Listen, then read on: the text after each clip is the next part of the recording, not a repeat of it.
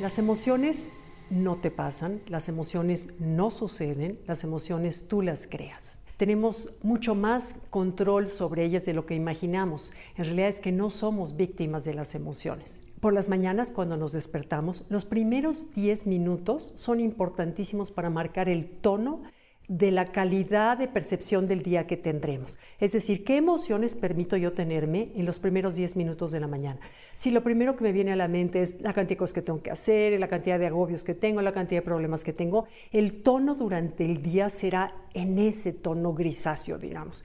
Pero si yo en la mañana me concentro en solo agradecer todo lo que sí tengo, en dar gracias, en apreciar el día, en apreciar el sol, los pájaros de la cama, lo que, lo que quieras, eso marcará, esa actitud marcará el tono del día. Esto de acuerdo con las investigaciones de la neurocientífica de Harvard Medical School que se llama Lisa Friedman. Y ella dice que el cerebro es el que crea las emociones. Y como el cerebro es el que las crea, nosotros podemos cambiar esa experiencia de acuerdo a la etiqueta que yo le cambie.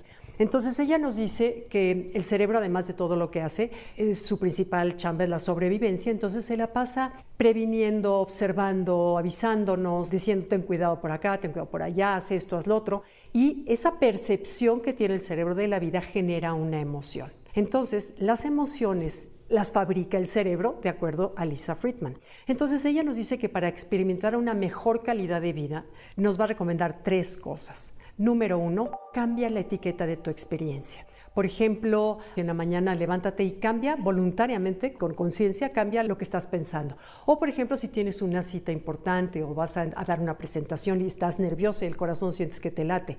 Bueno, piensa que en vez de que el cerebro lo asuma como una ansiedad nociva, que lo pienses, le cambias la etiqueta y dices, estoy muy emocionada y voy a dar lo mejor de mí.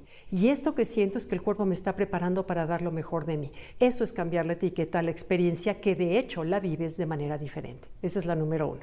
Número dos es define con mayor precisión tus emociones. Dice la doctora Friedman que entre más podemos nosotros afinar y describir la experiencia que tenemos, mayor será nuestra riqueza de lenguaje y de experiencia. Dice que no es lo mismo decir cuando te preguntan cómo te fue y tú dices padre o muy bien o lo máximo o increíble, eso no define nada, pero si tú tratas de analizar qué emoción es la que sentiste, me sentí emocionada, orgullosa, inspirada, relajada, feliz, este, contenta, me sentí en armonía con mis amigos, etcétera. Eso es una manera más precisa de nombrar las emociones. Y los estudios comprueban que quien tiene la capacidad de nombrar las emociones con detalle, visitan menos a los doctores, toman menos medicinas y se deprimen menos. Y me acuerdo que Germán Deza, mi maestro y amigo de muchos años, decía que solo podemos sanar aquello que podemos nombrar.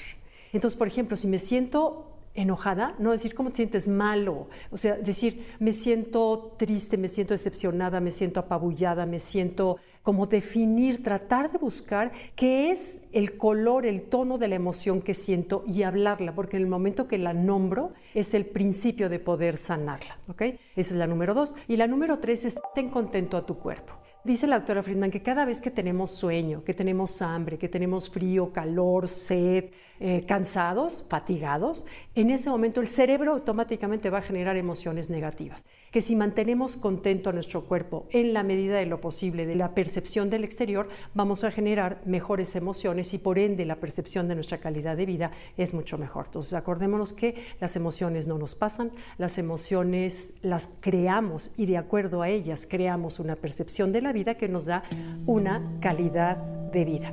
¿Ok? Gracias. Los leo. Bye bye.